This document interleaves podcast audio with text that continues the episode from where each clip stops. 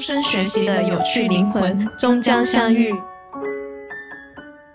其实就是说，希望能够通过我们的内容、我们的生活，让大家看到另外一群人的一些样子。就是我们听播客，我觉得挺好的。就是像我刚才描述的那对运动博主的生活，是我们向往的，我们想知道他们在干什么。那比如说还有别的一些人，比如说做产品的人，或者说做食品的，或者说在外面经常去旅游的人，他们的一些经历，我们想知道他们的一些生活，可以让我们的眼界变得更大。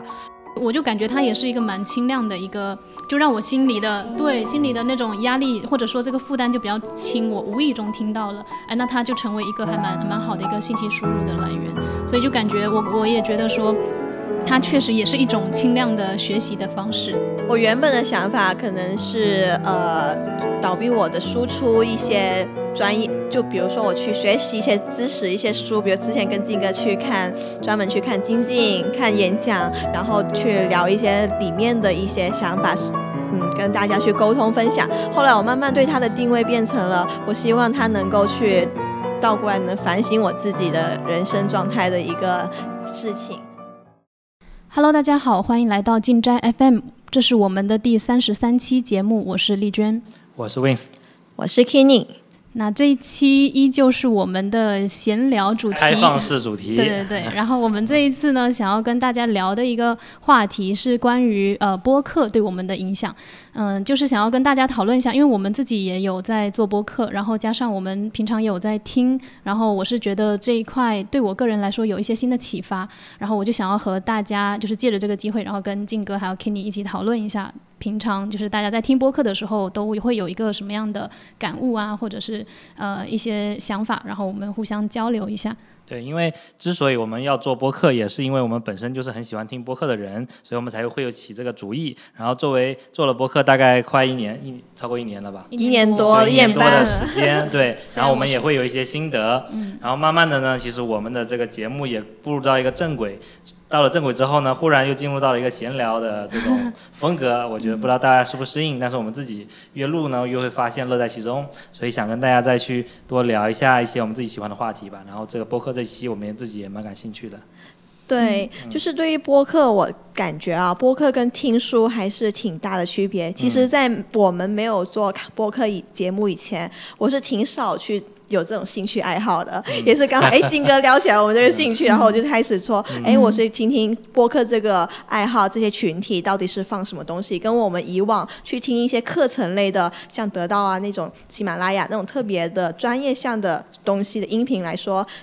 听播客跟他们的区别是什么？嗯，对，就这块，金哥，你感觉呢？对，我觉得可能我是我们之中听最最早的啊，等下可以 PK 一下。就是我刚工作的时候，就零九年，可能还更早，应该大学的时候吧，在在零几年的时候就有去听播客。那个时候只有有且只有一个播客平台，就是苹果的 Podcast 啊，然后你们有听过狗熊有话说，还有 Mac Talk。还有其他的一些节目，还包括本地听的一些电台。那时候在四川嘛，听一些四川电台，也听都挺有意思的。所以那个时候再去听这些东西，感觉。呃，能够多获得一些更多的是一些陪伴感，因为他们聊的话题呢，你说干货也没有太多的干货，但是就会分享一点你喜欢的，比如说他聊科技或者聊一些生活，聊设计啊，狗熊有话说的 slogan，聊科技聊生活，啊，slogan，slogan 是吧？就是这样子，嗯，李娟可以说一下你听播客的历史。我最早听播客其实也是在工作第一年，但是我工作的时候已经是一七年了。对，那毕竟比我晚，没办法，硬性。对对对，我是一七年毕业的，然后那个时候其实。呃，因为我平常会听音乐，以前是呃就听音乐比较多，是用网易云音乐听的比较多。然后当时就开始希望自己平常输入的内容都多一点设计相关的，所以就在呃网易云音乐上搜索。他们那边也有博客。对，然后无意中就找到了一些跟设计相关的博客，然后当时。呃，就是其中有一个我们在行业内估计大家如果很，尤其是很多新手设计师，不是不是是那个大宝对话设计师，宝哥的播客。然后早期他因为他那个他的那个播客形式就是会邀请各种各样的设计师，呃，宝哥会跟他们交流。然后在那个阶段，嗯，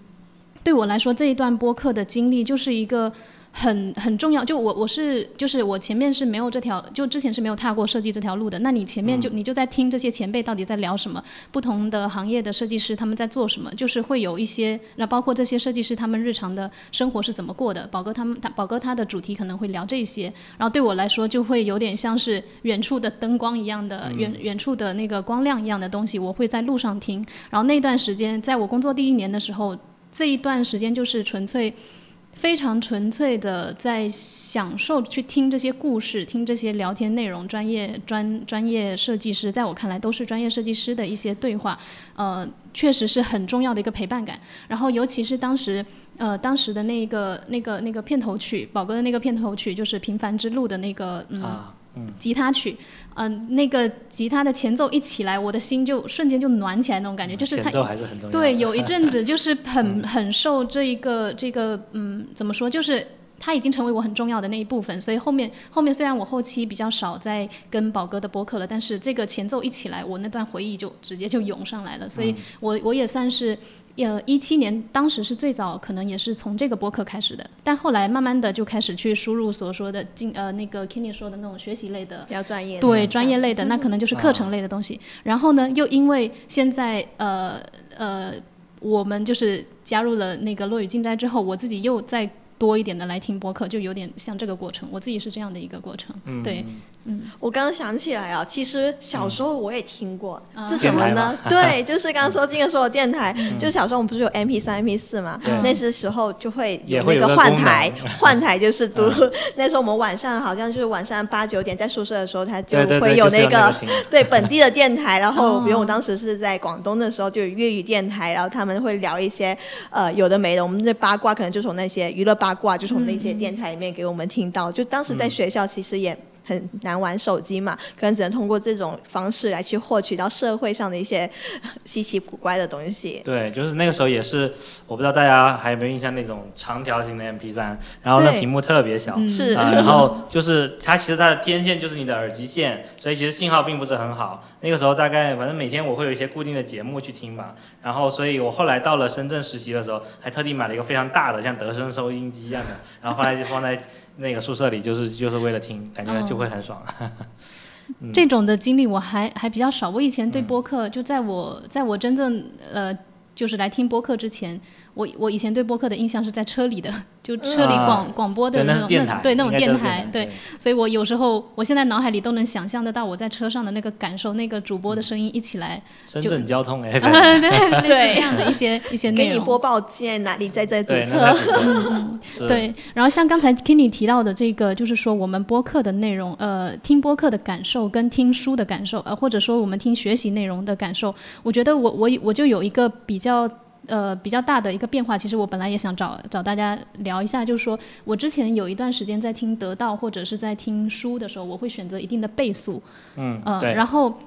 慢慢的我开始听播客之后，可能是因为播客的呃。嗯，就是我我我尝试着在播客这里边去听一些非倍速的东西，就是可能会去，因为它里边是有，它是真正的人声，它是有人的对话的这种这种感受。如果用播用倍速，会让我觉得更难受。我的感情就有这种感觉，就就有一种就有一种人家两个活生生的人，你这么倍速，我会觉得很难受。所以我后来就慢慢的不再没有去尝试倍速，然后我现在其实听播客。我就没有倍速了，我尽量的不去倍速的去听一些内容。经历很像，因为我在得到上都是两倍速的，我现在已经在播在小宇宙我已经降成一点二了，因为我也受不了太快，对，对我感觉太浪费了，就听完了。嗯。对对对，而且而且我感觉就是说，尤其像播客它这种对话的形式，如果你用倍速，你会觉得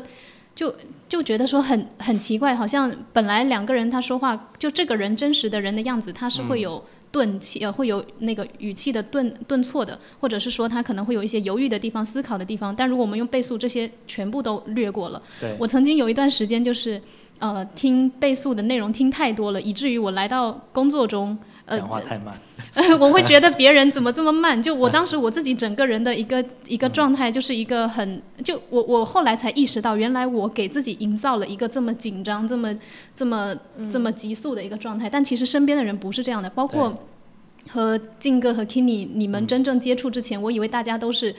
巨高效的做事情，巨讲效率，巨讲就是属于那种非常非常精英型的，就是会给我感觉感觉是那种那种类型会给给我感觉距离很远。但后来慢慢接触了之后，其实大家都是活生生的人，都很就很自然。其实都是一些非常我正常的我曾经试过讲话很快，然后被我爸说，他说你慢慢讲，慢慢讲，没有人催着你讲话。我前面其实我咱们前面几次录播课，我就一直在反思，我觉得我的语速太快了。嗯。呃，当然也不知道跟这个跟之前的那个旧的习惯有没有有没有关系，反正我也觉得。我我我后来就是当我开始慢慢的慢下来之后，我就觉得我那段时间是受到荼毒了的那种感觉，就有一种我对真实世界的样子有点有点偏差，嗯不太不太真实。慢下来讲话的时候，你会发现脑子同时还是有思考的精力在，就不至于马上不不不不就机关枪一样堆出来，然后脑子还没来过来来得及就卡壳了，这种会比较减少这种情况。然后刚刚。刚刚丽丽姐说的这个点，我还挺启发的。就对于嗯，我觉得你说的是播客的人讲话的时候，他会慢一点，感觉会舒服一点。加了倍数之后就比较难受。那我在想的是，我们作为听众，可能在场景上也是跟听书很大的区别是，我可能在就是在一个特别放松的，比如车上啊、对对上班路上啊，我就是。嗯呃，还没有准备好要投入工作的状态，我就是想好好的放松。我又不想听音乐浪费时间。是的，比如说我精力百分百，我这时候可能只想放百分之二十出来，在这个播客的呃吸收上，然后听一下你们在聊什么，我没听到也没关系，就就呃有的没的听一点，嗯听不到也没事有的没的事，听一点是播客最重要的一个特质，听不到也没有关系，也不怕。错过。哎，但其实播客也有一些很好的内容，就可以、甚至可以拿来学习的。这个也是、呃我我嗯对我们后面可以等一下可以聊的一个地方，就是一部分是我觉得就是这种。这种属于说对话型的、轻松对谈型的，那其实还有一部分的对谈内容其实也很深入。呃，当然可能每个人的接收的情况不同，我也有接触过一些内容比较，嗯、可能说它不是说很深，它其实是一些人生道理方面的东西。但你可能听的时候，你真的要停下来去想一下，它到底讲的是什么意思，跟我跟我的经历是什么样的关联，我在这中间到底是我的思路是怎么样的，这个嘉宾讲的思路是怎么样的，我们俩的就我们俩的。呃，或者说我们俩的这个分歧，就不是分歧，而是说我跟他不同的点在哪儿，我会停下来去想。嗯的有一部分播客我会是这样，因为就是因为这个播客的主持人他非常自然而然的讲出这个东西，你就会觉得说，哎，他怎么会这么想呢？我怎么从来没这么想过呢？然后我就会所以你会暂停吗？会暂停，而且我还会 小宇宙不是有那个打标记的嗯那个，我会停在那儿，然后我下次再来听。我嗯因为这个点如果对我有启发的话，我会。呃，标记在那，我下次可能不会从头听到尾，但我会直接从这一点的前呃就上下文开始去反复再回来再听。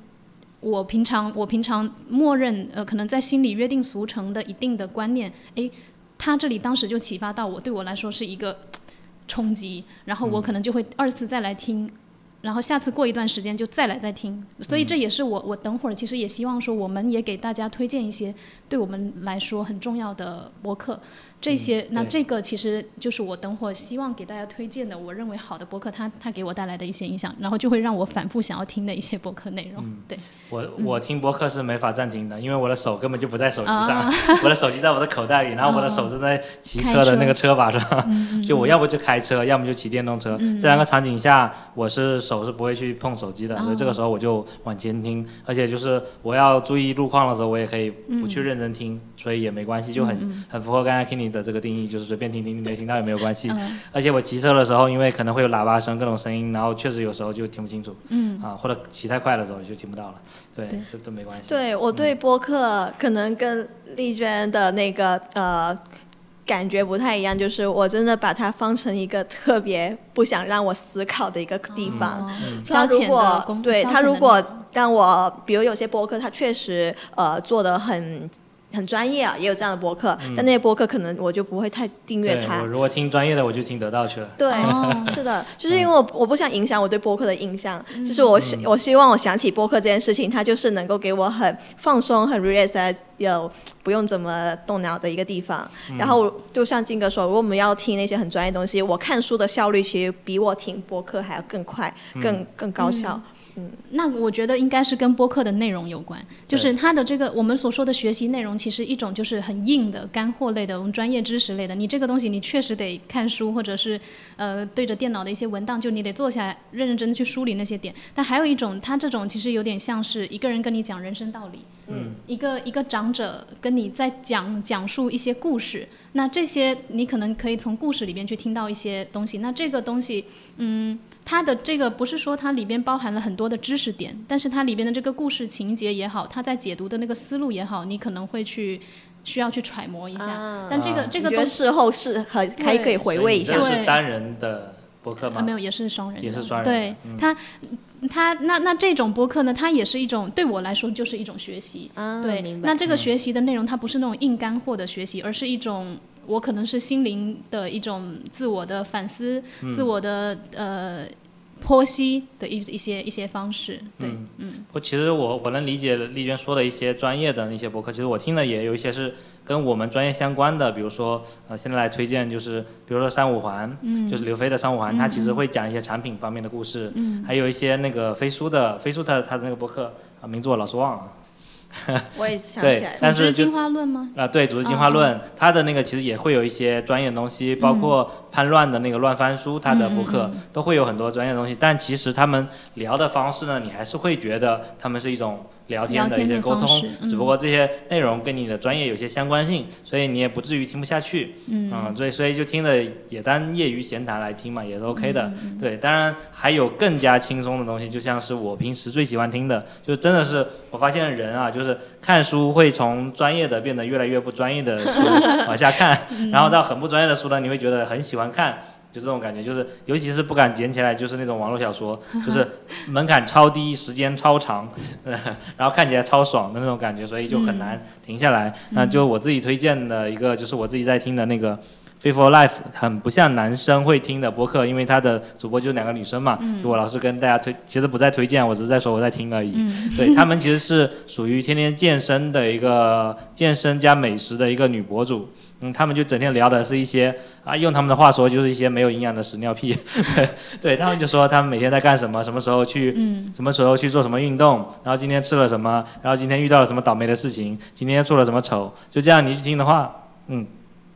你会觉得听起来完全没有任何压力，然后似乎也跟你一样。的平凡的人也在这样在这个电台对面活着，但其实他们自己呢，也又做的一些是让人羡慕的一些事情，因为他们是呃对一一对这种闺蜜嘛，从小就是应该说叫什么发小加闺蜜，同时感情又特别好，一起开了公司，在做自己喜欢做的自媒体，还能运动，就是去到处旅游，去去玩。滑水、潜水、滑雪，各种都是你想去做的事情。嗯，同时他们用这些方式还能赚得到钱啊，你就觉得挺好的。你就听听他们平时在干什么，对这种感觉。对，静哥说这个，其实我我也还蛮有感触的，就是就就好像我们前面其实都在准备一些专业的内容，然后我们开始就我就我咱们落雨君进宅，慢慢的走向希望走向 闲聊一点。当时我们也是受到了这种轻松陪伴感的这个。这个这个思路的启发，然后我当时就有一个，就是我自己原先其实录咱们的播客，我还是很紧张的，今天好像没那么紧张了，今天好像终于有点放下来，就是我就是感觉说，呃，就有点才 get 到这个所谓的轻松陪伴感，它其实。嗯，不仅仅只是声音的陪伴，其实就是你对这个人，你感知到了这个人的一些性格，一些不同的地方。就是呃，播客它通过声音来传递出讲话人的样子，但这个样子你是不带外貌的评价的。对，我你我们是去掉，就我们其实在看很多人的外貌的时候，第一眼你可能会有一些主观的评价或者你喜好的评价，这个东西，我我是我个人觉得，就是这个这一方面的偏见可能会影响你对这个人的。一些判断，但是但是呃，但是在播客这边，我们可能就听的是声音，然后你会去模拟他的样子。那那这个这个过程，我觉得说，呃，而且它比纯粹的，就是说我们没有接触到这个人，只是看他的样貌、看他的照片、看他的嗯一些被截取的瞬间的这些面来说，会更真实。我觉得我们通过听播客来就来感知到一个人的那种那种感觉，会会比。会比我们只看照片或者只接触这个人的外表就没有深入的话，嗯，会更真实一点。所以我感觉说，嗯，当时我们我们开始慢慢走向这个这个轻松的这个方式了之后，我就我觉得我当时也才有点领悟到这个感觉，就是有点感觉了，就所说的所说的播客，其实真的可以轻松一点。我们就是我，我就是我，我可以传递，我可以在播客里传递我。我自己，而不是说一定要传递我所学到的信息，我所学到的知识什么什么的。对，非常非常赞同。就是其实我自己在写公众号也是有这样一个心路历程，就是我最开始写的可能是我所学到的一些东西，我自己的的一些经历。但是慢慢写着写着，我已经没东西写了，因为我每天都得写一篇。我那时候一持续写一千天的这样一个励志嘛，然后所以我每天写写得到没东西写之后，我就开始写。我今天写不下去了，写一篇。对对。我今天过生日了，我写一篇。我今天有什么事情了，我写一篇。就慢慢变成了这个公众号，呃，会变成大家关心我看看到我这样一个在工作这么多年的一个交设计师啊，他在大厂工作，那他平时的一些生活怎样子的，他的一些呃感受啊，他学的一些东西啊，他自己的一些想法呀，什么他都他们都会关心。其实。我回想起来，我的公众号也是一种陪伴感。是，我觉得我对静哥特别亲切，要认准这个公众号的 最初的原因，也是因为静哥给我感觉特别真实。即使没有见过面，但是你会从他的文字里面，他不仅纯粹是教授知识的人，他还给你看到一个更立体的他。他会遇到挫折，跟大家一样，跟平凡人一样。大啊，大厂的人也有这么难过的时候，那我这个普通人，然后我们也会有这样的时候，就觉得特别的共鸣。嗯，然后所以有点像做作品集啊，就是我们如果去呈现一个项目，就是嗯，如果只是纯粹的呈现项目，那可能看面试官在看你的东西就觉得，哎，那你这个人还有没有别的一些亮点呢？你跟别人的除了能做事以外，在能力相当的情况下，你的性格是怎样的呢？因为我们是要你这个人跟我们共事啊，所以。作品集也是我们之前提到，就是希望能传递一个更立体的一个人，我的兴趣爱好啊，然后我们其他特点啊都可以亮出来。所以同理到我们这一项做播客也是，我们播客最开始其实很干货，可能给大家可能感受听众感受就是，哎，你们就是来卖设计的一些知识但是我们又不收钱。对，但其实对我们又完全不没有走商业化，而且现在把玩慢慢变到了是希望融入到我们的生活里面，跟大家去分享，就有种感觉。像上次我跟静哥。你们吃一边吃饭的时候，就觉得有点像我们在嗯饭桌上聊天，然后旁边坐了一位听众的你在听我们讲话，对对，就是这样的一个陪伴的场景，是我特别期待的。嗯，是的。就其实就是说，希望能够通过我们的内容、我们的生活，让大家看到另外一群人的一些样子。就是我们听播客，我觉得挺好的。就是像我刚才描述的那对运动博主的生活，是我们向往的。我们想知道他们在干什么。那比如说还有别的一些人，比如说做产品的人，或者说做食品的，或者说在外面经常去旅游的人，他们的一些经历，我们想知道他们的一些生活，可以让我们的眼界变得更大。那其实我们的这个播客呢，以后我觉得我们定位可以变得更广。变成一个设计师的日常的一个博客，对，包括我们喜欢的东西，以及我们的生活，以及我们自己的一些思考，或者我们遇到的一些挫折，其实都可以在这边去聊。对，啊，当然我现在不是诅咒大家，也许某 某位人失恋了或者结婚了，咱们都可以去聊这些事情。哎，我真的觉得可以。就像我们现阶段，其实像我和 Kenny，我们俩同岁嘛，然后我们到了这个阶段，你知道，尤其又是女生，家里的各种催，那我有时候就觉得，哎，这种哎可以有的没的，就都可以跟静哥聊一聊。对对对，作为一个过来人，什么都可以聊。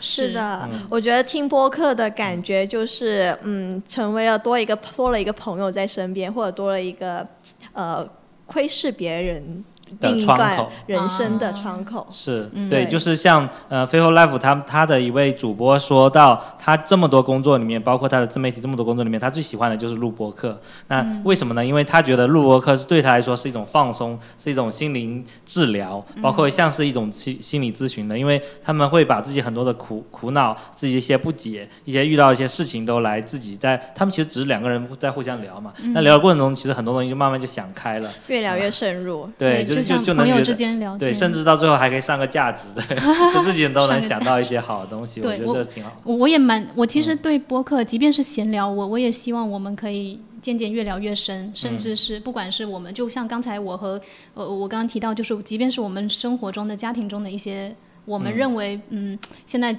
讲不就就我们不是太认同的一些观点，家庭里的一些观念之类的也好，就即便是这种琐碎的生活中的事情，我我也。期待咱们可以越聊越深吧，就是也不仅仅只是呃简单分享一下，我还蛮期待就是大家都深入的聊的，即便是聊天也深入一点。可以多准备点自己生活的故事来聊。对，就就比如说，嗯，我今天从。在在来的路上听的那个博客是故事 FM，、也是我最近特别喜欢的一个博客频道。对，对，他是呃，真的是我们博客界的一个大佬，就他可能没有做多少年，但是他的那个节目非常多，他一周三更，每周一三五，我觉得非常厉害，同时他的制作的非常精良。然后今天早上讲的故事呢，是讲的一个一个女生，嗯、如何改变了她的一个爸爸，就是这个爸爸呢，最开始他是很崇拜他爸爸，后来发现他爸爸就是经常对他妈妈有家暴的一些行为啊，然后呢，对他也有很多不好的地方，同时后面呢，工作也不顺利，然后就就也不很上进，就很有很多的缺点，他甚至一度想说。要是爸爸不在就好了，嗯、哦就是要是爸爸妈妈离婚就好了，要是爸爸、爸爸死掉就好了，哦。就是有这种想法。然后后来呢，他突然想到说，发现他爸爸有一些地方是可以被他改变的，比如说他他要求他爸爸做一些饭给他吃，因为都是他妈在做饭，他就反向的 PUA 他爸爸，就说你做的饭挺好吃的，你你做的这菜特别好，要不你就把你这道拿手的红烧肉做给我吃。他做了一次之后，然后他就说你另外一道菜也挺好吃的，你把那个就是就让一嗯、就什么寄希望于他爸爸对他的爱，来慢慢的改变他爸爸的一些行为，就是从一个什么都不做的事情，呃都都都不做的人，变成一个会做一些事情，慢慢的从他爸爸妈妈经常吵架，他就介入到他们爸妈的吵架里面去做一个调和，作为慢慢的一些引导和改变，让他爸爸通过两年的时间，慢慢变成一个跟他妈能够互相理解，能够慢慢的吵架越来越少，能够越来越变得更好，越主动向上的一个人。我觉得这就是一个。跟我们之前听到的故事是反过来的，因为我之前听到总是说帮助这个受家暴的妇女走出阴霾，或者说怎么样的，但其实他是反向的说，他没有抛弃他爸爸，让他爸爸变成一个不会因为这样的事情而离婚，变成孤独终老的这样一个呃状态，而是把他爸爸又拉了一把拉回来了。这个我觉得这故事就挺好的，他分享了很多很多生活中的这样的故事呢，让我看到不同的人的人生。我。还记得那个，你们有没有听？那个是相亲三百次的那个男人，听了，我听了，你们也听了，对他这个标题真的起的我很吸引看，但他因为确实还挺厉害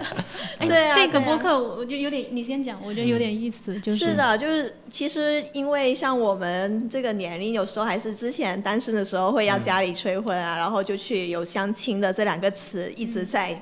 耳边回响，然后有时候看到这种文章，还有尤其当时看到这个音频的时候，哇，这个男的居然能相亲三百次，他就对，因为我们也有类似的经历，就觉得嗯，那会不会对这个就感觉像一场买卖啊，就觉得把嗯。相亲做的特别我才知道相亲也可以有会员，哦，对，是的，他有红娘有会员，对，而且他都没交钱，嗯。因为他的条件太好了，导致他是免费给他办了一个会员。哦。是的，我觉得那个播客也是好让我好震惊的是，居然还能这么相亲，因为自己条件好，然后成为了一个红娘去帮忙推给女客户的一些对，撑门面的感觉的一个嗯哎那我我是不是听这个播客，我们俩的关注点不太一样？我我嗯听到最后，他不是相亲了 n 次之后，最终终于找到了找到了他的嗯真爱，所谓的真爱。我我当时还觉得还蛮暖的，我包括我对他整个整个故事的那个呃过程，我都。我都觉得，包括这个这个男主人公他在讲述这个故事的，包括他所描述的，他所表达的方式，他的口气也好，我都觉得没有什么问题。甚至到最后，我也甚至我也我也觉得挺暖的，哎，蛮祝福他。哦，也也算是找到了合适的人，那你也会觉得，嗯、就是还是可以相信真爱的，是吧？你这段 你这种感觉我也听到了，没问题。我们是感叹了其中我想说的，我想说的不是这个，我想 嗯说的是，一切都很合理。后来我去翻了评论区，对你反正戾气很重就，整个 评论区简直了，我感觉跟我嗯不是一个世界的我。倒是没有翻评论区。我 我也很有习惯翻评论区，嗯看看大家是不是跟我一样的想法。对然后底下发现大家都是都对，在就是对批判他的、嗯他的说物化了女性，对，啊然后会说会说他表达的一些方式，会觉得说他这个人可能呃，比如说他有一些呃，就好像觉得别人等他是应该的之类的一些，会去开始批判这个人怎么样，我就觉得。怎么怎么能说出这种话呢？就感觉说这些人跟我不是一个世界的。我我刚我我今天其实准备这个播客的时候，我也想要跟大家聊，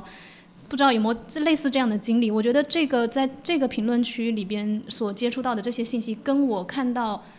所有地方好像都没有这么夸张的反差。哎，我觉得这可能是一个受众人群的不一样，就是嗯当你一个东西它的受众人群足够广的时候，就会引入到很多呃声音进来，然后这个声音当这个有一定体量之后，它就会盖过其他的所有声音，就是别人就不想说话了，哦所以你看到的都是这一个声音。比如说这个东西变成一个社会新闻之后，这个微博底下就全是骂那个女的，这这比如咱们最近看的那个新闻，嗯那可能但是我觉得啊，可能确实没没得洗，确实是很有问题。但如果是某些事件和一一些戾气很重的这些事情，呃，评论占大多数的时候，别人就真的不想说话了。但如果是一个呃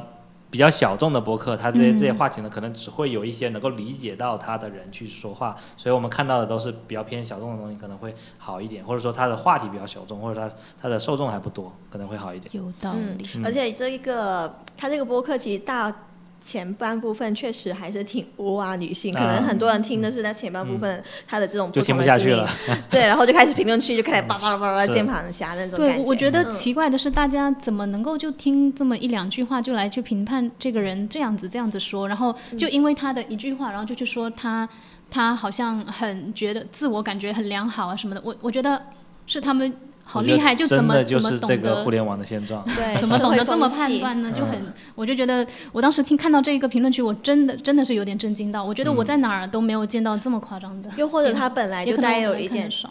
呃代入感去听这个，甚至本来这个标的。题就是很容易引战的，对，对，就是一个男生，你看哦，一个男生相亲三百次找他也没说找到真爱，他只嗯是说我相亲了三百次一个男人的一个对话哦，他是这样一个标题党进入的。然后我们作为听众，其实一开始带的想法就是会觉得，呃，就带。过来听。对，就会带着一种哦。他可能就是在对于女性是一种筛选啊，然后嗯挑啊的这种哦高的、嗯嗯，高等、高低的一种感觉的对一个嗯，对，然后再讨论。嗯。包括他其实很多都很确实很多标题党，还有一个是嗯。他的所有女朋友都是校花，他说他他不帅，但是他所有女朋友都是校花的这样一个标题，我也听了。是吧？就感觉还是很好奇的听，哦 看了他的标题之后，还是会听。嗯，但我其实当时听完之后，我的感觉是，他虽然找到真爱啊，但我也会害怕他走不远，是，因为有一一个点将人，就是吗？还是？呃，不是，我是觉得一个人，呃，他有点太容易得到了。太快的经历了很多次的这样的一个购买决策的这种理性的判断放进、放在爱情里面，他也会觉得我这次谈的谈的不好，那没事，我还可以换。毕竟我有过三百次的相亲经历，我知道怎么去找到更好的人。我见过那么多的女性了，然后。我还是可以，就就是我会有这种担忧，对这个他老婆的 的未来的 哎就说多了，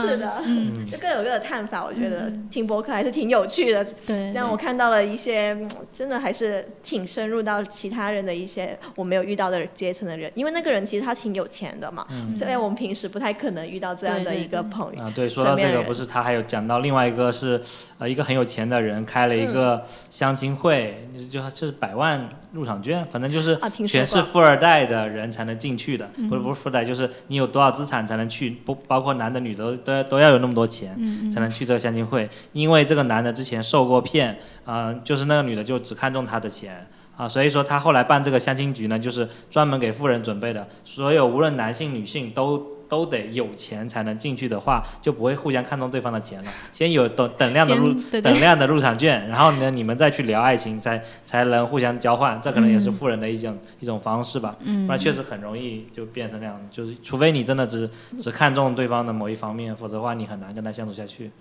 对啊，因为我们刚刚聊了，其实我跟金哥就特别对故事 FM 这个播客特别想安利给大家。对，对对，金哥之前，嗯，呃，其实我还想继续讲一下故事 FM。当当时静哥推荐我们听的那一期关于就是公婆的那个、啊那个那一期的关系，就是其中一位呃一位媳妇儿跟她的公婆。是叫公婆吧？成为了非常亲近的一个关系。然后这一期播客，我当时也是呃也是没有倍速的元素播放听完的，并且我是在地铁的那个环境下，我听的时候，我在地铁上其实都快哭了。这个哭的感受不是说。就是是觉得很受感动，是自然而然为这个亲情感动，但同时我又觉得非常非常嗯，有一点点在自我反省，或者说是自我自我的一点点带入一点自己的情境，我会觉得说我对我爸妈其实都没有这样的一个耐心，这样的投入去跟他们这样去相处，去感受所谓呃父母跟女儿或者是说跟孩子之间的这种关系。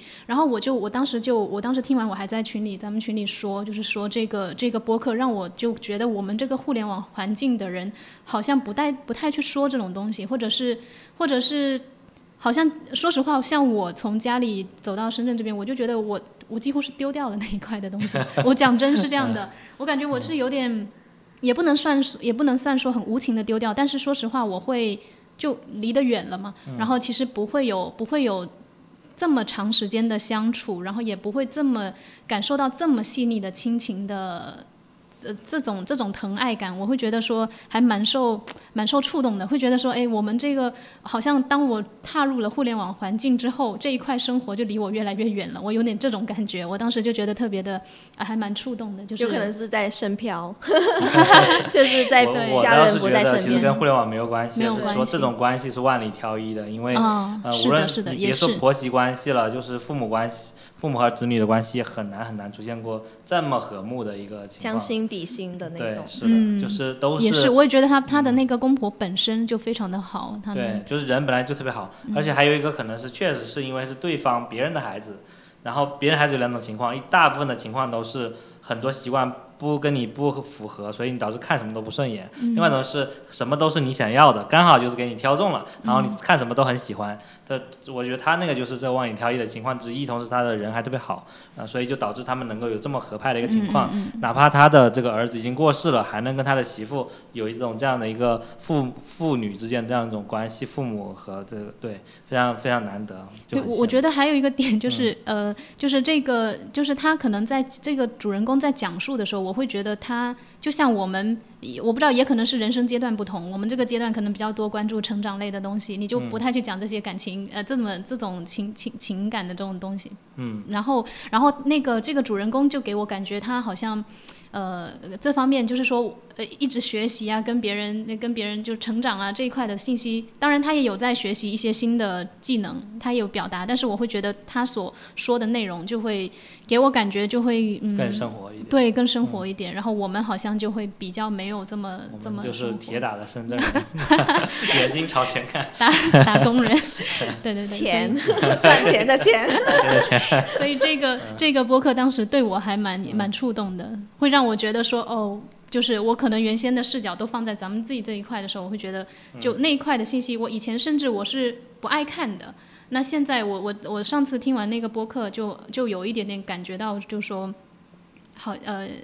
主要还是被触动到吧，就有一种自己太久没有去感受那一份的温情的感觉了。所以，这个这个博客当时也是也是故事 FM 里的里面的故事。是，我当时所以我觉得我最近还有一个心得，就是我会在我的订阅列表里面和推荐列表里面反复的去筛各种各样的一个博客，然后看各种各样的话题。也不是说我订阅了，我觉得一定要听，我是只挑他们的话题。但是有几个博客是出一期我听一期的这样的，这样慢慢的话会把我的整个播放列表变得很丰满，因为我每次没有。时间操作手机，我都是一口气来个十期，然后呢 揣在裤兜里，然后一口气听听到公司，就这种感觉。加追，对，就这样就挺好。对对对。所以我觉得，呃，为什么是像我们 QQ 音乐或者说网易，它网易云音乐它可能不一定能做好播客的原因是它的东西太多了。我们用小宇宙的时候，我的所有播放列表里面全是播客，这种时候我就不会担心中间突然插了一首歌，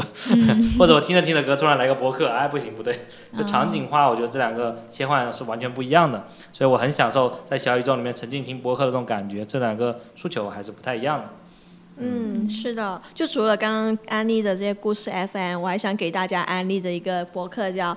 不把天聊死，之前可以有分享过，对，他们其实是呃也。也做了一年多吧，但他们比较好的地方就是他们前面其实是有一个很厉害的公众号叫 What You Need，其实那个公众号应该是我大学的时候就关注了，这个很很年轻化、年轻人的一个公众号，讲的东西也是特别贴切年轻人共鸣的。然后包然后顺着他们现在引延伸的一个衍生品，就做播客，这个不把天不把天聊死这个播客，我也是后来才知道他们俩是一体的。对，然后对，就是不把天聊死这个播客好的就是呃，我第一次能够听到说这。几个编辑，就是那个文章的编辑的人，突然冒在前沿，把他们声音亮出来，给我们听到他们之间自己身边里面发生的故事，而且他们也是很有趣人。当当然还有一个点，就是他们几个都很有口音，对，非常广东，非常广东。都是广东人是吗？对，能听得出来特别明显。对我们，我们今天三个人的广东含量只有三分之一，福建含量三分之二。三分之二，我们俩都是福建人。对，就就挺好的，但是我们福建人又没有福建口音。对，是的，所以很吃亏。是啊，对，就是刚刚那个播客，我通常就会在健身的时候，我就会打开他们来听听一下，他们就觉得很开心。嗯，他们几个人给我。听起来他们的一些小小的故事，比如那次他分享他们的朋友时刻，我就听着、哇，好好啊，好好好啊，哇，真的一直脸脸耳朵里面都是 都是想着这几个人真太好了吧，就是。对，所以我们可能也可以多发展一些日常的一些话题啊，多聊一些这种，比如说刚才说的这个呃感情话题啊，就可以聊。对，那我相亲话题，嗯，会有那我想要想要推荐的就是我对我来说非常非常重要的一个播客，我到现在也能反复在听，我甚至觉得我几年后我还会再来听，我希望大家都去听的一个播客。然后，嗯、它的它的名字呢叫做。呃，文学中的人生进化课，我之前真的是，我觉得这是我的压箱底宝藏。压箱底的点在于，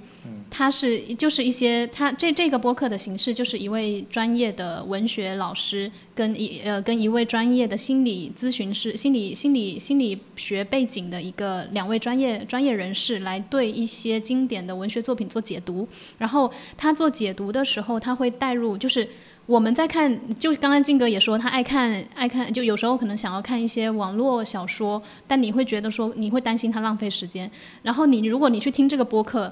那你可能就会发现，你你读的小说，其实在两专位专业视角来看，它还是有很多专业的。对，其实都是，其实它不是小说，就就你你去听，你去听这个文学教师，还有还有这个这个心理学咨询咨询师，他们提供的视角，他们来分析这些解读，都是站在很客观的角度，很真实。你如果陷入到这个故事情节里，他就会告诉你这个现实是怎么样的。他们俩会这样的视角，对我来说就非常的非常的有帮助，而且他们的呃。涉及的面非常的广，有包括嗯你个人自我的，比如说你的自卑，或者你的你的原生家庭，或者是人生理想啊，或者是呃呃，或者比如说你的你的爱情，就各种各样的话题，它都会通过一部文学作品来讲述呃某个某个通过这样的一个故事来带出这些内容。然后我觉得里边就比如说我之前一直觉得。一一直呃自我感觉有一点自卑，呃当然这个也也不能算是完全自卑，但是是不自信的，确实是有一些不自信。那为什么不自信呢？我我也不知道，我甚至说，嗯，呃，不完全不完全在于说自己能力层面的，其实可能还会有一些深层的心理层面的，或者说家庭的对，或者说是跟跟早期自己的某些经历有关系，但我可能不把这些东西，我我自己如果没有经由这个播客的深入的一次剖析的话，我自己可能就抓不到这个点。然后我当时在听其中有那一期关于讲播客的时候，我。呃，我现在 因为我没有提前准备，所以我有点忘了我当时的那个那个呃，把我引出来的那个问题点在哪儿。但是我当时在听那个播客，就是被激激激起到那个点的那个瞬间，让我让我把这两位主播的话逐字稿用手机，我当时打对打下来。我们我们是春节回家，当时我春节回家，我在动车上，我把他们俩对话的过程一边听一边打下来，一边打下来一边看一边思考，就到这种程度。然后这就是我说的这个这两个播客，嗯呃这两个嗯。主播他们呃，或者说这两位老师他们在讲的这个内容，就会是让我想要某些点，就会让我戳到我，我会想要反复去看的点。然后还有一些，比如说这位这位老师，他叫杜素娟老师，非常非常，我我真的觉得好希望上一堂他的课。就你会你会觉得说，如果早期或者说我们呃早些时候，我们很早就有这么一位好的老师来引导我们去看待人生的一些问题，呃，包括社会上的竞争的问题，就我们所说的内卷，怎么样算内卷？那这位这个播客里边也会告诉你，这个老师也会非常非常，就是他是非常理解学生的，因为他可能长期也还在学校工作，他接触的就在大学生，所以他也很理解学生的一些困惑。我觉得我们虽然说人都已经到了社会，都是社会人，但其实我们很多思想，我并不觉得我们就真的都非常的、非常的厉害，其实还是会有很多很需要人引导的部分，人生道理的部分也好，做人的道理也好。然后这个老师他就会站在非常懂你的点，呃理解你，然后再告诉你正确的应该你应该怎么去看待这些东西。呃，我就觉得有一段时间我在。呃，上一个上一个办公地点的时候，我现在换了个新的办公地点。在上一个办公地点的时候，那一阵子我比较多自己在做设计，在做工作的内容。然后你可能会有一定的孤独感。然后你在听这个播客的时候，这个老师他就理解你的呃，啊，对，刚好有有契合到我的点，嗯 对。然后我在我在路上，我可能就听听这个播同一个播客，我同一期我可能就会听很多遍，每一遍都会吸收到一些新的东西，新的东西。然后即便没有呢，我听的这个老师的声音，我都觉得特别的暖。哦，对，这个是我很希望。一方面是我觉得说，呃，如果有可能像我这种 人心思会比较细一点，或者说是比较呃比较爱胡思乱想一点的人，那你可能会有很多想不明白的东西，人生上的东西，它不仅仅是专业上的东西，就人生上的一些别人很难跟你讲，需要你自己去悟的一些东西。我觉得你或许可以尝试去听一下这个播客，它不是它它需要付费，需要一定的好像是九十九吧，并不是特别的贵。但我觉得，我觉得对我来说这一份。播客的价值非常非常的高，而且而且他讨论的内容其实不仅仅只是这些道理而已，他还也会有一些社会现象的分析，就是我们可能我们日常。呃，我们这些生活状态可能会有的一些困惑，我们大家都在喊的内卷。那对于两位老师来看，他们在他们看来就是一些社会现象，然后他们会告诉呃，可能会来，就是他们会站在自己的角度去分析为什么会有这。这个视角非常难得，是我们平常比较难接触到这样的视角，而且他聊的比较生活化，去聊跟你相关的一些话题，而不是说我在教一些书中的知识。嗯，对，所以我觉得这是比较吸引你的地方。而且他还会去分析。这个书是为什么这么写的？这个作者，而且，呃，你在我我也是在看，以及就是对这个嗯播客内容感兴趣，其实也是无意中听到了它里边，它其实最早的，其实这个男主播他是这个心理咨询师，他有自己的播客，他叫 Steve 说，可能大家也有听过，对。然后他他邀请了这位杜素娟老师一起参与了，可能是邀请他来讲了两期，就发现哎效果非常好，也讲的大家都很喜欢，然后就开始沉淀出这样一套。全新打造了一套播客，然后这套播客现在又已经出书了，所以可以想见它的它的质量真的是不错的，然后很推荐大家听一听。哎呀，咱们播客什么时候能出书？不错呀，还是有希望的。集成一下。对对对，所以就是这个播客，我觉得对我的帮助很大。一个是呃，就是有一种非常好的两位老师的教导。或者是帮你分析，然后还有一种就是他会告诉你怎么去读文学作品，或者是说我们可能在看小说的时候，你你在看的时候，你看的是情节，看的是看的是这个这个作者给你设设计的这个这个故事，但其实呃可能他们在分析的时候就会告诉你，就会告诉你这个这个作者本人。其实他他所传递的这个故，他所写的这个故事背后是有作者本人想要传递的一些东西的。那这个我们在读他 A 作品的时候，你其实可能也只看到这个作者的某一面。你如果说要真正了解这个作者想要表达某个东西，你可能要去了解他其他另外一个故事是怎么讲。他甚至两个故事可能会有一些互相矛盾的地方，或者串起来的地方，或者矛盾的地方。但是这个东西我们在看，反正我在看的时候，我是不可能想到这些东西的。所以我觉得这个。播客就还有一这个很好的一个点，就是他会告诉你怎么去，呃，当然他不是说去教你怎么那个，只是说他在解读故事的时候会带出这些老师两位老师非常是在听故事之外的一个故事，对，他们就非常自然而然的来讲说，哎，这个这个这个可能是咨询师的视视角呢，他可能就会说。呃，就会问另外一位老师，就说，哎，你觉得这个，就他为什么会这么设计这个角色呢？哦，原来他所写的这个角色背后是影射了什么东西？他其实想要代表的是某种。其实我们看到这些虚的东西，最后都会被落地成一个实的东西。我觉得这个就特别的好，就。非常适合我们这种没呃阅读能力还没有很强，对故事的解读能力还没有很强，你可能会读偏了的一些那个，我觉得早期还很需要人这样引导，所以这是你说的这个话题呢，让我脑海中就不停的想起我一个一个人的名字叫做马伯庸。啊，我为什么会想起马伯庸呢？我不知道你有没有看过他写的书变成电视剧啊，《长安十长安十二时辰》。啊，对，就他是这个比较比较出名，对。然后他还有一个是我很喜欢的一个故事，叫做《古董局中局》啊，因为局中局大家都知道，但是古董局中局你会觉得很奇怪，为什么一个古董跟局中局这种东西好像完全是。一个成语哈，这两个东西完全不相干，但是他把一个古董鉴宝这个事情变成了一个跟谍战、跟各种故事相关的，就是看起来非常的惊险。虽然说里面没有任何枪，但是你就感觉上他们就经历了一系列的这种故事，就很像刚才看《碟中谍》啊，我就是觉得很厉害。这个人他的细节挖掘能力到了一定程度。那我最近刚看的一套书是他刚出的一个大一。就医生的医啊，就是他的那个故事，呃，切入点也是完全你意想不到，就是红十字会，红十字会这个组织在呃清朝末年、民国初年的时候，在中国的大地上是怎样的一个存在，然后他做了什么样的事情，然后我们会想到，就大家对红十字会可能只有一个印象，就是呃纪念白求恩，对，就是白求恩就是属于国际红十字会来我们中国支援的一个医生。但是其实，在我们那个清末民初的时候，我们会有很多的战争，比如说抗日战争，比如说这个后来的这个国共的一个战争，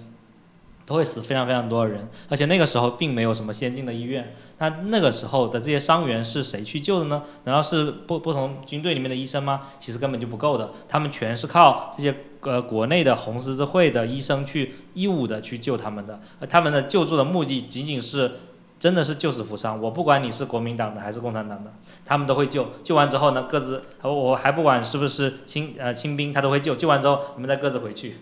在同一个地方治疗，治疗之后你们再各自回去。然后呢，如果有很多地方尸体堆积如山，他们还会去把这些尸体给掩埋起来，就为了不爆发大规模的疫情，因为会有很多传染病都是因为尸体堆积啊，你有尸体就会有很多各种各样的什么老鼠啊，各种都都会就出来。对，所以他们都会救这些。还有哪一个地方爆发了？洪灾也会有很多难民，他们也会去救，所以他们是完全是把自己的安危置于整个国家之下的，就是他们是为了这个国家而去服务的。就这样的一段故事，他从这个呃那个时候跟清朝的一个作战，然后到后来这个抗日，到后来这个呃中国成立，这整个故事这样讲下来，你看到整个整个这些医生的一些心路历程，他们的一些成长的故事，我会觉得啊，我又看到一段很伟大的一些东西，在我们。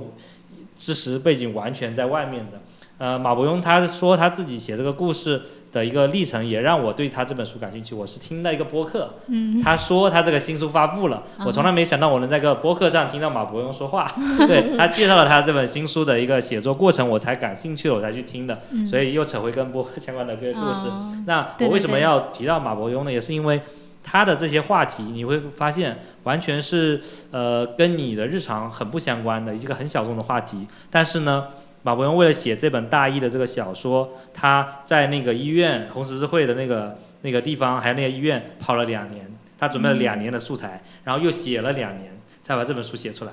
然后写出来之后。就就我感觉非常的了不起，就这些故事都挺好的。很快你们也有可能会看到电视剧，我觉得他肯定会卖出去的。对，马伯庸真的是写一部卖一部，他挺厉害的。然后我现在又在看他另外一本小说，叫做《风起陇西》，好像已经拍成电视剧了。然后这个故事也非常的了不起。完全没听过，这个我没有听过。嗯嗯。嗯，它叫《风起陇西》。陇陇西是是我们如果熟悉三国啊或者古代可能会知道，它是在陕西和西安那一带，就是它讲的是一个三国的故事。但是所有人听三国故事都是讲啊关羽、张飞、刘备、曹操，在他的这个故事里面，这些人全是配角。嗯。然后他写的是什么呢？是写在诸葛亮在呃六出祁山去讨伐曹魏的时候，这里面过程中是需要有一些情报战的。这个情报战是谁去执行？就是那些执行情报站的这些人，这些小吏，在魏国是怎么操作的，在蜀国是怎么操作？他们做了一些什么动作来互相阻止对方的这样的一个故事？就这么样一个小故事，只有十几天的一个过程，他就写成了一本书。啊，我觉得这个人对历史的挖掘程度完全是另外一个级别的，也是一个很小众的题材。就像刚才丽娟说的，就是他解读书是一种题材。那这个人他专门找，我觉得他找到了一个蓝海，是他专门写别人不会写的故事，而且又能发挥他对呃历史、对文物、对各种各样的题材的一个学习能力。因为对医学来说，他是完全一窍不通的，他能写这样的一个书，他都是现学的，然后请了很多顾问去帮他去参考。对，就写，而且他学的这些医学知识完全是错误的。他特意去学错误的呃医学知识的原因是，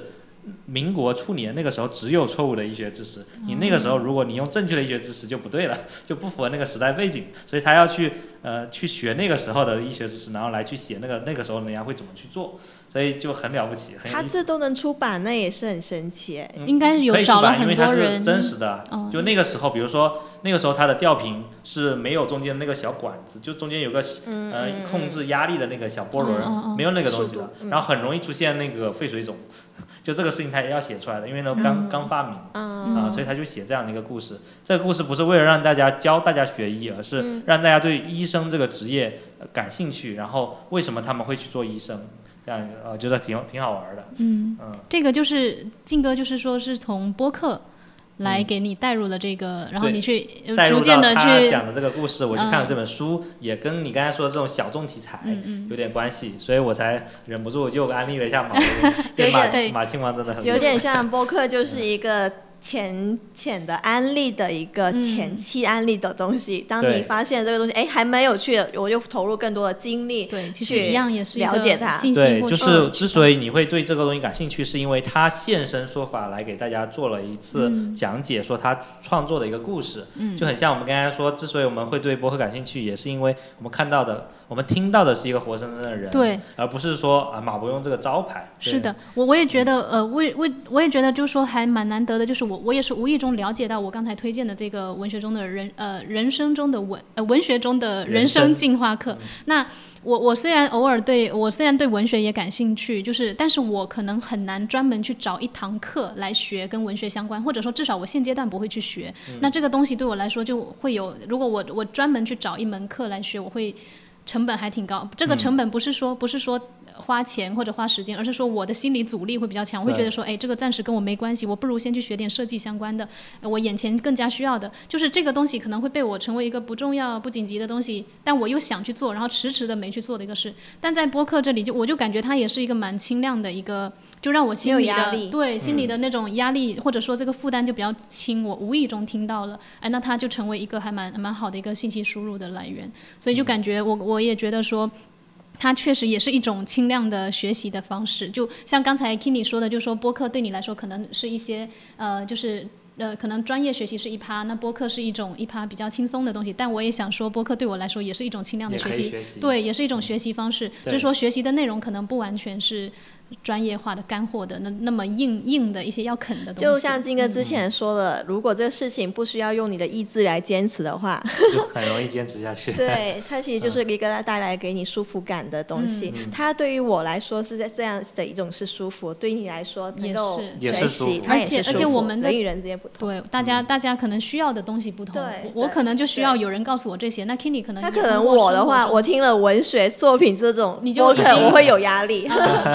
对我来说就不是哎，一个舒但是我要告服诉你，它的一个是事情。讲故事，你就把它理解为讲故事。可以，我回其实就是去安利听一听。哎，你可以，它有两期免费课程，你可以先、啊先听一听感受一下。心理负担更低了。对，对，其实，在播客这个介质之上呢，还之之这个范畴内呢，有一个模糊地带，叫做有声书。我不知道你们有没有听过有声书。然后哦有声书是讲解，有声书不是讲不是讲解某一本书，而是它就是那本书。就是念，呃、跟跟 AI 念书不一样跟那个得到听书还不一样。跟微信读书的 AI 的跟听书跟 AI 听书有点像，但是呢，它有一个更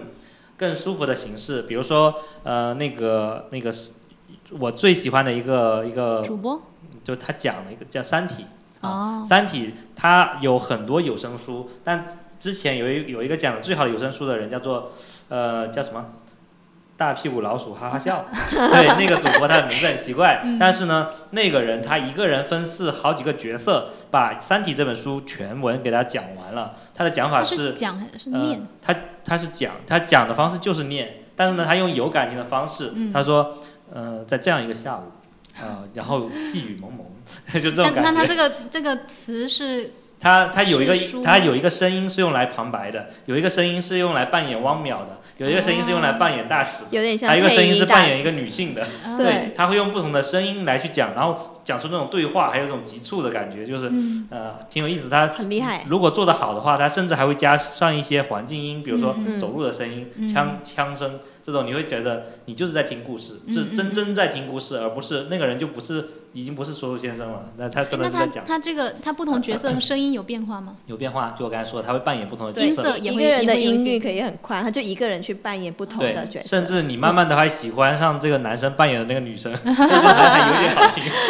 很奇怪。对，然后我刚才说的有一个《三体》最高级的一个有声书是呃在喜马拉雅上要收费的，嗯你开了会员可以免费听，所以我们我跟另外一个人都白嫖六块钱，啊不是白嫖，六块钱你把它听完之后，你把那个六块钱关掉那个会员，你就可以。以听完。哦然后他的那个有声书是请了可能十几个演员，把《三体》全部演了一遍，中间的所有音效都有。就我刚才说的这种什么子弹的声音、走路的声音、飞船启动的声音，嗯然后进三三没没有三体人没有讲话，就是各种各样的声音他都会给你讲，你就像是在看电视，除了没有画面，嗯一模一样。嗯那个是在三体电视剧播出之前对三体最好的一个视听感受。哦 对你，除了有点好有点好奇。对，然后还有我之前还听过一个，嗯、叫做《大唐兴亡三百年》，它也是讲历史故事，因为我特别喜欢历史嘛。嗯它那个就是呃，就很就也很像说书先生啊，然后他中间就是皇上讲话也是有特不同的声音，连那个背景都会不一样，有个很恢宏的那种感觉，很难形容啊。然后这 金出哥已经手出征的时候有舞足蹈了。对，出征的时候有各种什么千军万马哒哒哒哒哒哒哦，那种声音，就是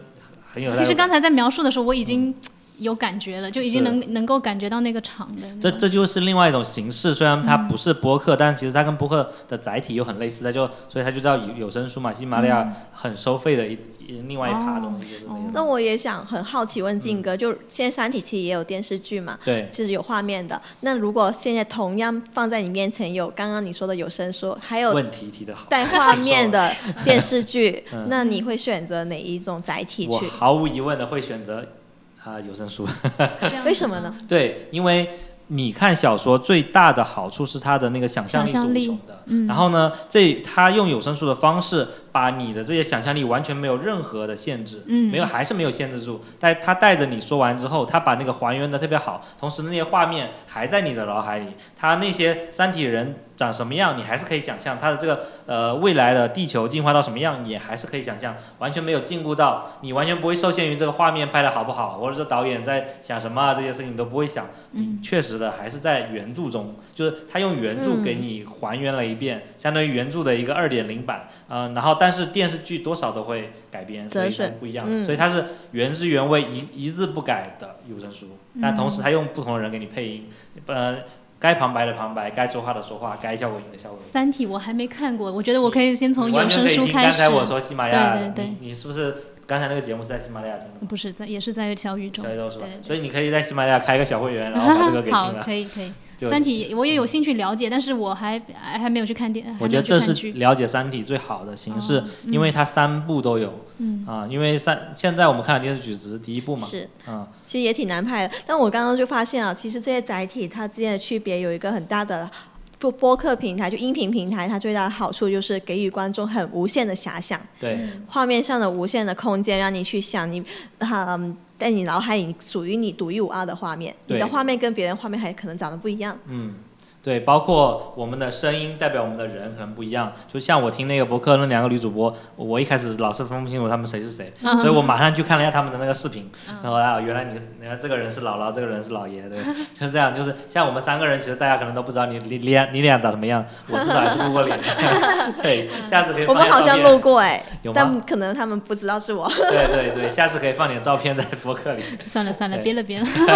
还是留一点遐想给大家。对，就像我们之前看那个三五环，也没想到刘飞原来是，对我完全没法把刘飞的长相跟他的声音对应上，对他这声音感觉特别的，他的声音比较，我觉得年轻哎呃。年呃，那我好像反了，哦哦对对对是年轻对，人，然后他长人相是有带胡子的嘛，你会觉得好像对更对对年长一点。对，但他其实好像年龄比我还小，好像是，好像是跟我同龄，嗯，是吗？哎，真的，这就这就其实这也很像很多歌手，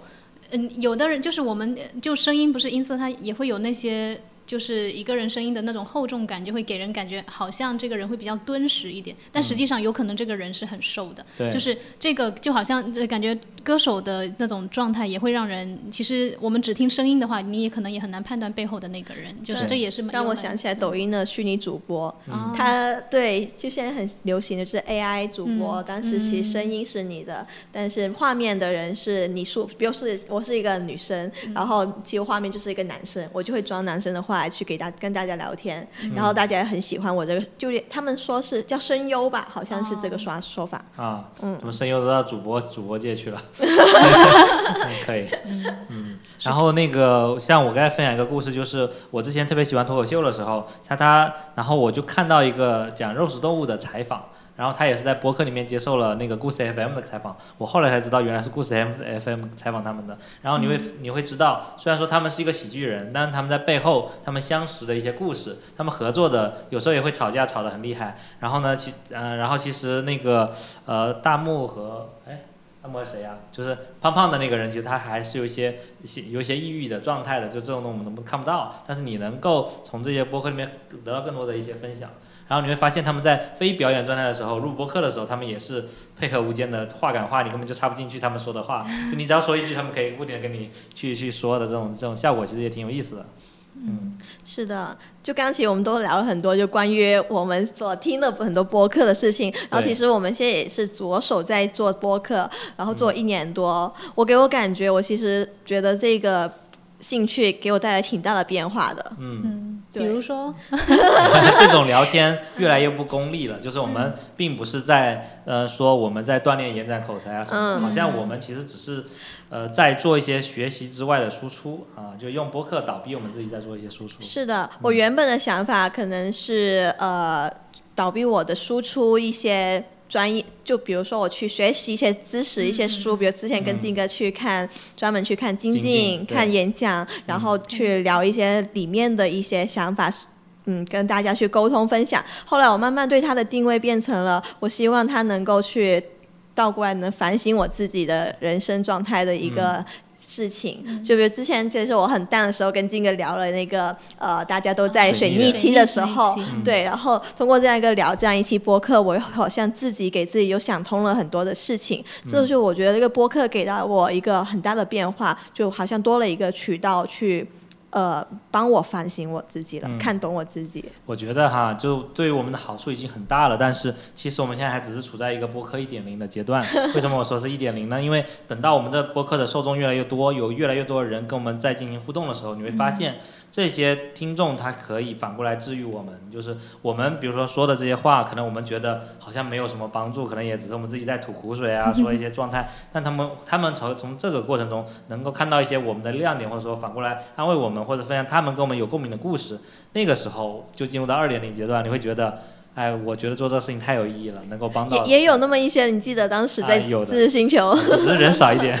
人少一点，但是也有那么一两个，可能不是也不止一两个，有那么几个听众能够很用心的，就像呃丽娟去听别人播客一样去做笔记，真的是用手绘的形式写笔记，写下来我们对他启发的一些句子。当我们看到的时候，真的觉得很感动。对，就是说现在的量还没有那么大，如果到哪一天有那么大的时候，可能会更有成就感。那这个事情，就很多人就。大部分的播客其实都是在一种很义务的状态下去去做的，因为到现在播客的变现手段也很少。但是为什么我们到现在还是很愿意不停的录下去呢？因为录录着录着也一年了，这播客说多也这粉丝说多也不多吧，到现在一千多了，一千快一千五了。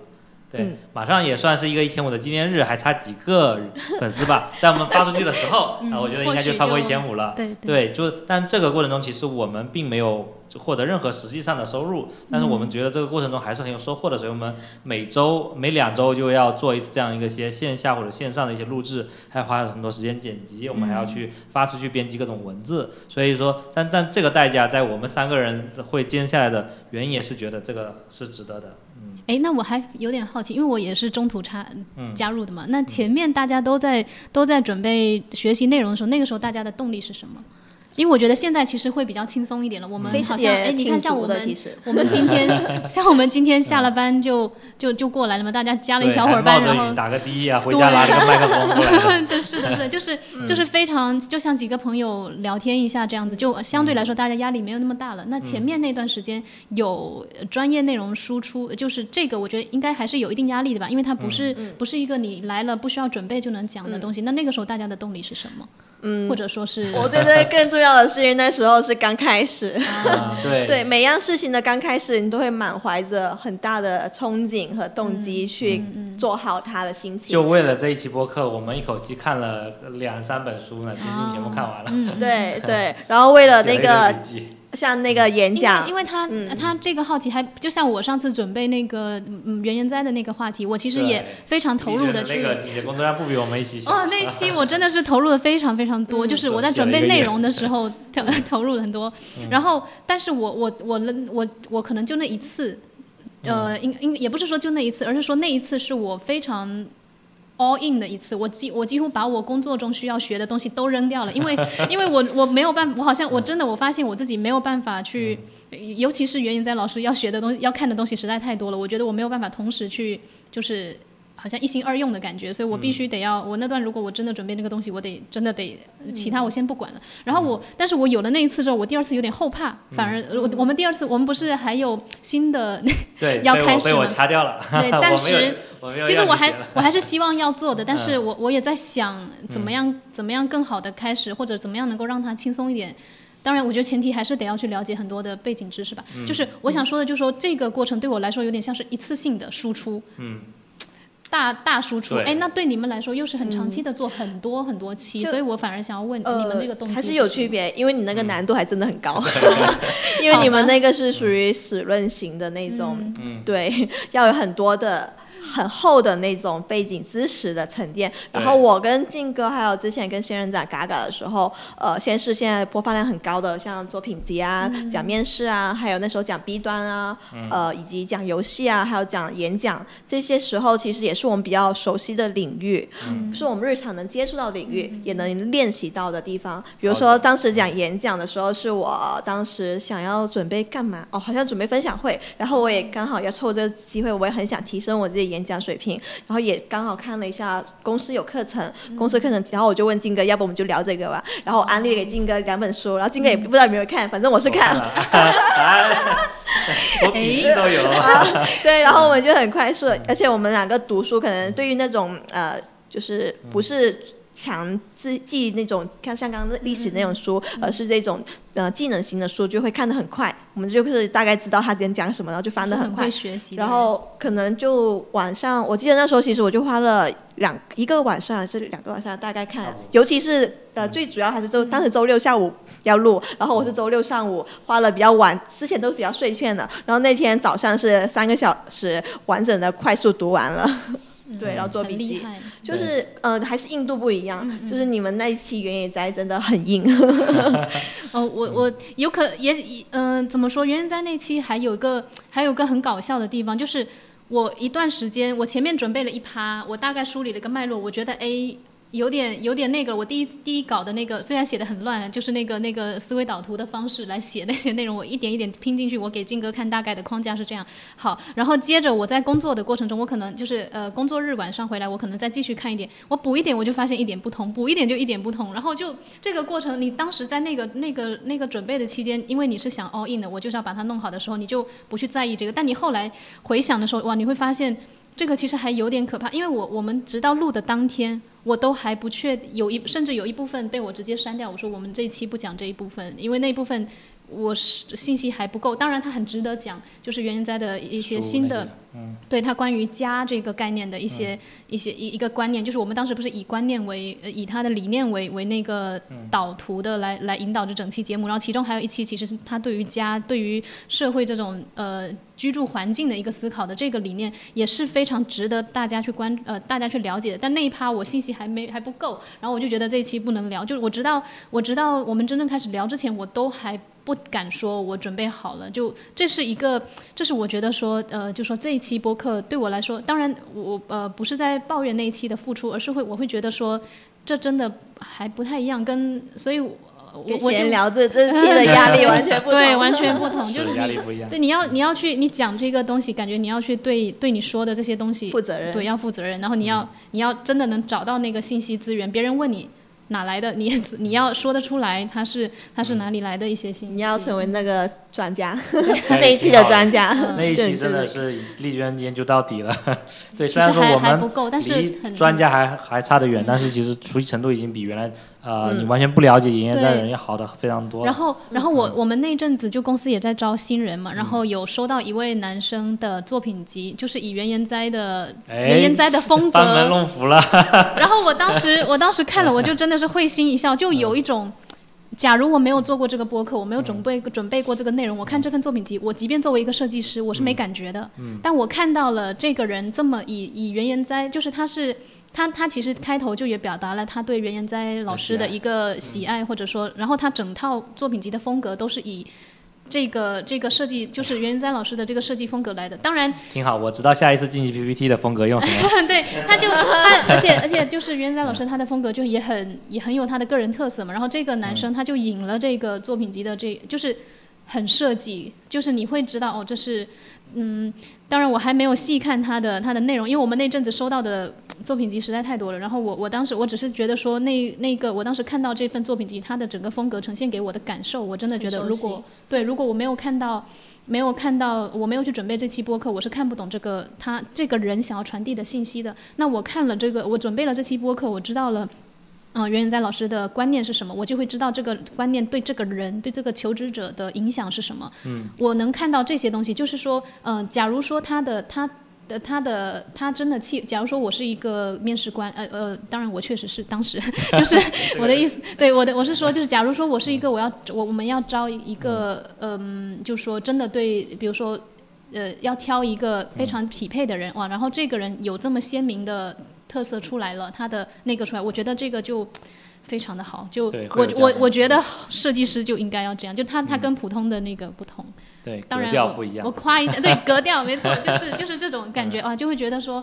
嗯，所以我，我觉得我当时就能够读懂他这个作为这个求职者他想要传递的信息。但假如说是没有一个背景的这个人，他来看作品集的时候，他可能就 get 不到这个。但但这会好吗？就是他他也太过个人化了，会不会也有点？看他学的像不像，或者说用的好不好了。他用的足够好，肯定是能够看得到的。他对我，他他他当时的就没有被我们筛进来，是因为我们是 B 端的，他有点太、太个人化，太艺术化，对，啊太艺术化所以有一点有一点。对，所以呃，当然就是，哎，就是突然想到这个人，我就觉得当时觉得还蛮妙的。咱们阿兰·库珀尔确实还很值得讲呢。嗯，其实 他很值得讲，而且也很也很值得我的我的专业，就对我的专业也很有帮助的。只是我在想，我或者准备时间可以再长一点。对，其实 我还是我还是那个观点哈，就是嗯我们准备原研哉的时候，因为我们是不希望有任何一点对大师的误读，所以我们嗯准备特别认真。那呃，但其实我的初衷呢，跟跟丽娟想的可能稍微有点不一样，就是因为我是受那个半拿铁的启发去讲商业故事，嗯呃，讲。比如说他讲任天堂的一些故事啊，或者说现在的一些著名的，比如说他现在在讲苹果的那个前世今生这个故事，也是都在讲呃乔布斯的整个故事，他都不会去说很叫什么？很大道理的这些东西，他讲的都他的一些生平，比如说他当时是嗯、呃有个欺骗另外一个人的一些嫌疑啊，就是他哦。另外一个也叫做也叫做史蒂夫嘛，对，就是他跟他是怎么样去搞一些呃叫什么。可以打免费电话、打免费国际长途的一个小机器，然后呢来去一个蓝盒子，然后他听就是有这样一个东西，他们两个才坚定他们要做硬件来做赚钱，就这样一个小故事。他讲的都是一些有趣的小故事啊、所以我觉得呢，我们也可以去讲一些大家不知道的东西但问题是没找到呀。啊，对，难问题是大师的内容，就袁元哉老师的内容真的都很正，对，而且他真的都是从设计出发的。你所看到他传递出来，包括他的他出的书，就他真的是个匠人。然后这这反而，所以我们我们我和金哥就是我们一开始也是想找花边来的，找不到任何对，结果没找到，然后只能越来越硬，越来越硬。然后然后在这个过程中，我反而很受教育，就会觉得哦、就如果你作为设计师，你应该要这样。对，就那咱们就这样子吧。如果找不到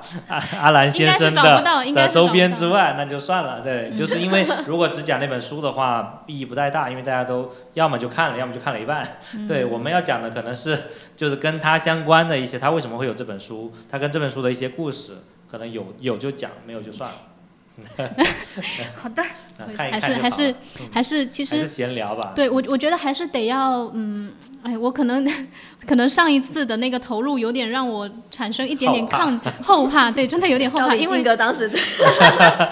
没有施加任没有金哥何压力金。哥其实没有施加任何压力，但是因为我那次也是我主持嘛，然后我是我一主持我就很紧张，虽然今天才刚主持没多久，对今天加了一个很大的。今天好多了，今天好多。然后，然后，所以那个那个时候你就很怕，尤其是怕，呃，一方面自己准备东西讲不清楚，一方面我不知道怎么跟你们交流。你们要是讲的一些点，我不知道怎么回，咋办呢？就是而是且那时候还是线上的。对，然后所以就是，嗯，就是就有很多未知的东西，你根本就是不、不懂要怎么想，然后所有这些东西就成为一个一个呃，可能是个压力，或者是就是你不不知道会发生什么的一个可怕的东西。然后、那，然后然后再再再下一次，但是他的这个这个准备过程其实对我来说是非常好的一次经历。然后所以我阿兰。Alan Cooper，就是对，嗯。然后这个这个专家的内容，其实我也很想要再深入，但是但是嗯，但是我觉得呃，不管我我甚至我我当时把那个我们把那个原灾的那个那个内容给梳理出这么一条框架的前提，都是我已经读了大量的东西，我才能理出这个东西，我才能知道这个、这个东西合适能这么讲，所以还是得投入。我就顺便提一下，对，就是我看感觉啊，就录播课的过程，像刚刚 Lizzy 提到的，其实他对你的知识库，他有一种输入补充。这是我第一次 把一个东西从无到有串起来的东西，我真的，而且而且这个串起来是是呃是沿着一个人的，当然一开始还是静哥推荐的那个视频的一个启发，我我我我也是把那个视频的演讲稿给写下来了，然后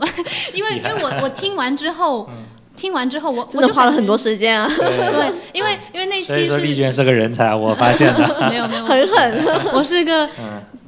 就我要是要做的话，我会可能会比较负责一点，我对自己我会有有一点点这个方面的吧。然后，然后当时当时静哥推荐的那个，他是介绍一个游戏设计师的。然后我当时看完之后，我是觉得我我我一直有一种感觉，就是说这个人他得很懂，他才能写得出来。我就我我所以我一直觉得我不懂，我啥也不懂，我我没有办法做出这个东西，所以我很很花很长时间都给不了静哥一个提纲，一个什么东西。然后后来直到我我实在不行了，我也我也不知道怎么办了，我就。我听着听着，我就我就突然有一个瞬间，我就觉得我得把他这个人讲的内容给写下来，然后我就我就把他演讲稿打出来，哎，我突然有，我就突然 get 到他的那篇演讲稿，就是他的口述一模一样，挺好的。但是但是我我可能就是嗯。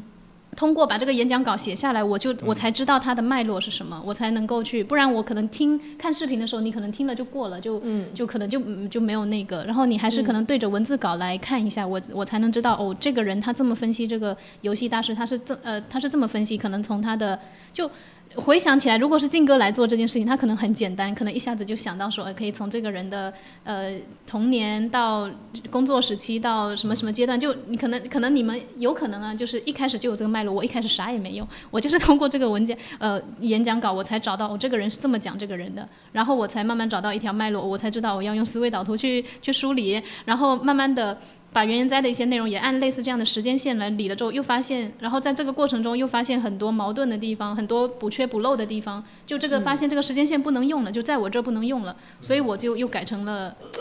观理念的那个，就是我想对，我想丽娟丽娟对原研哉已经经历了一个很完整的一个学习的阶段。我们说就有四个阶段，就是先是能看。然后写，然后说给别人听，最后你能用起来。你看这个，最后你不用在了面试吗？对吧？这个这个对这个知识有一个很完整的块。所以我觉得你这你这条鱼呢，你可以多吃。你用来我们分享博客完了之后，你可以把它写成一篇文章，写成一个分享，变成你的一篇呃，就是学习的一个心得，然后把它弄出来。啊，就是哪怕它不是一个口述性质特别好的文章，它是一个纯粹陈述的一个文章，它也是一个很好的一个资料。那咱们发在任何地方，我觉得都是有价值的。对，嗯，不要浪费。目前还沉淀在我们自己的 播客的库里边。对，嗯我觉得可以把它变成一篇文章，发在我的公众号也好，或者说你有什么地方发也可以，咱们可以发那那原先那一套是不是也可以？就可以不用再。啊，对，就原先那套可以的。可以呀，可以。就稍微整理一下就可以了，有一点点结构。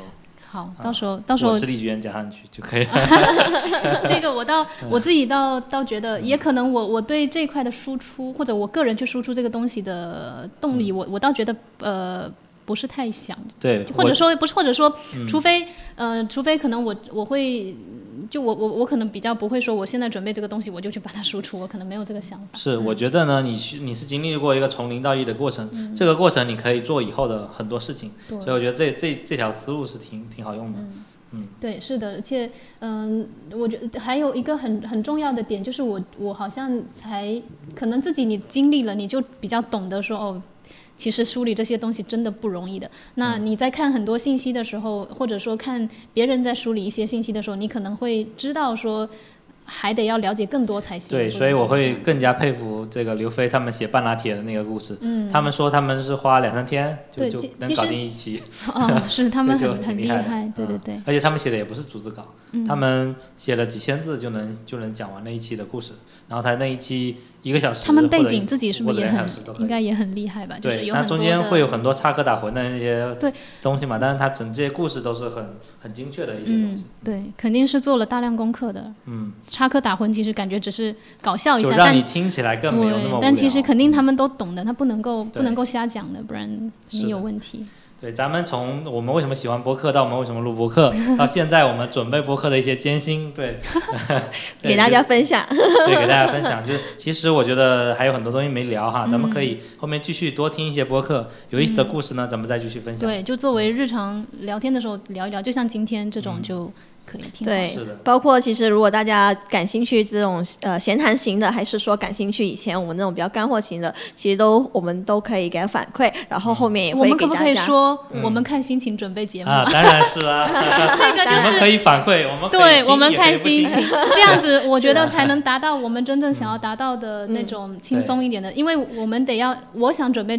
专业内容，我就准备专业内容；我不想准备，我就不想准备。那这个号也是这样子的，对这样才能你们要我写真正轻交互的东西，我就是不写。这样才能轻 真正的轻松起来，不然就会根据你自己的状态来，嗯你才能嗯坚持得下去。那也希望就是，即便是我们根据我们日常的普通的状态，也希望就还是我说，即便就是闲聊，也希望能够聊深一点吧，就是也不要，不然就也很无聊。如对你们能有听到有一些收获，或者有一些想跟我们说的，也可以在评论区跟我们做一些反馈。然后我们博客现在也上架了全平台，当然最重要的还是小宇宙和苹果苹果的 Podcast。然后欢迎大家收听和订阅和转发。嗯嗯嗯，那咱们今天不知不觉就一个小时零二十三分钟哦了，。这一期我真的 整个心态都很放松。我我虽然这一期是所说的我主持，但我整个脑子倒没有很刻意的去准备这个脉络，这个感觉太好了。对，就是这样，我的目的达到了。希望之后也能够多一点这样的讨对，能包括咱们现在这个播客已经用了三个麦克风加支架，然后现在我们都是很轻松的一个方式嗯嗯来录，就是比之前应该设备很齐全。对对对，好的，好的那咱们今天就到这里，好的，好，我们下期再见。拜拜。拜。呱唧呱唧呱唧呱唧。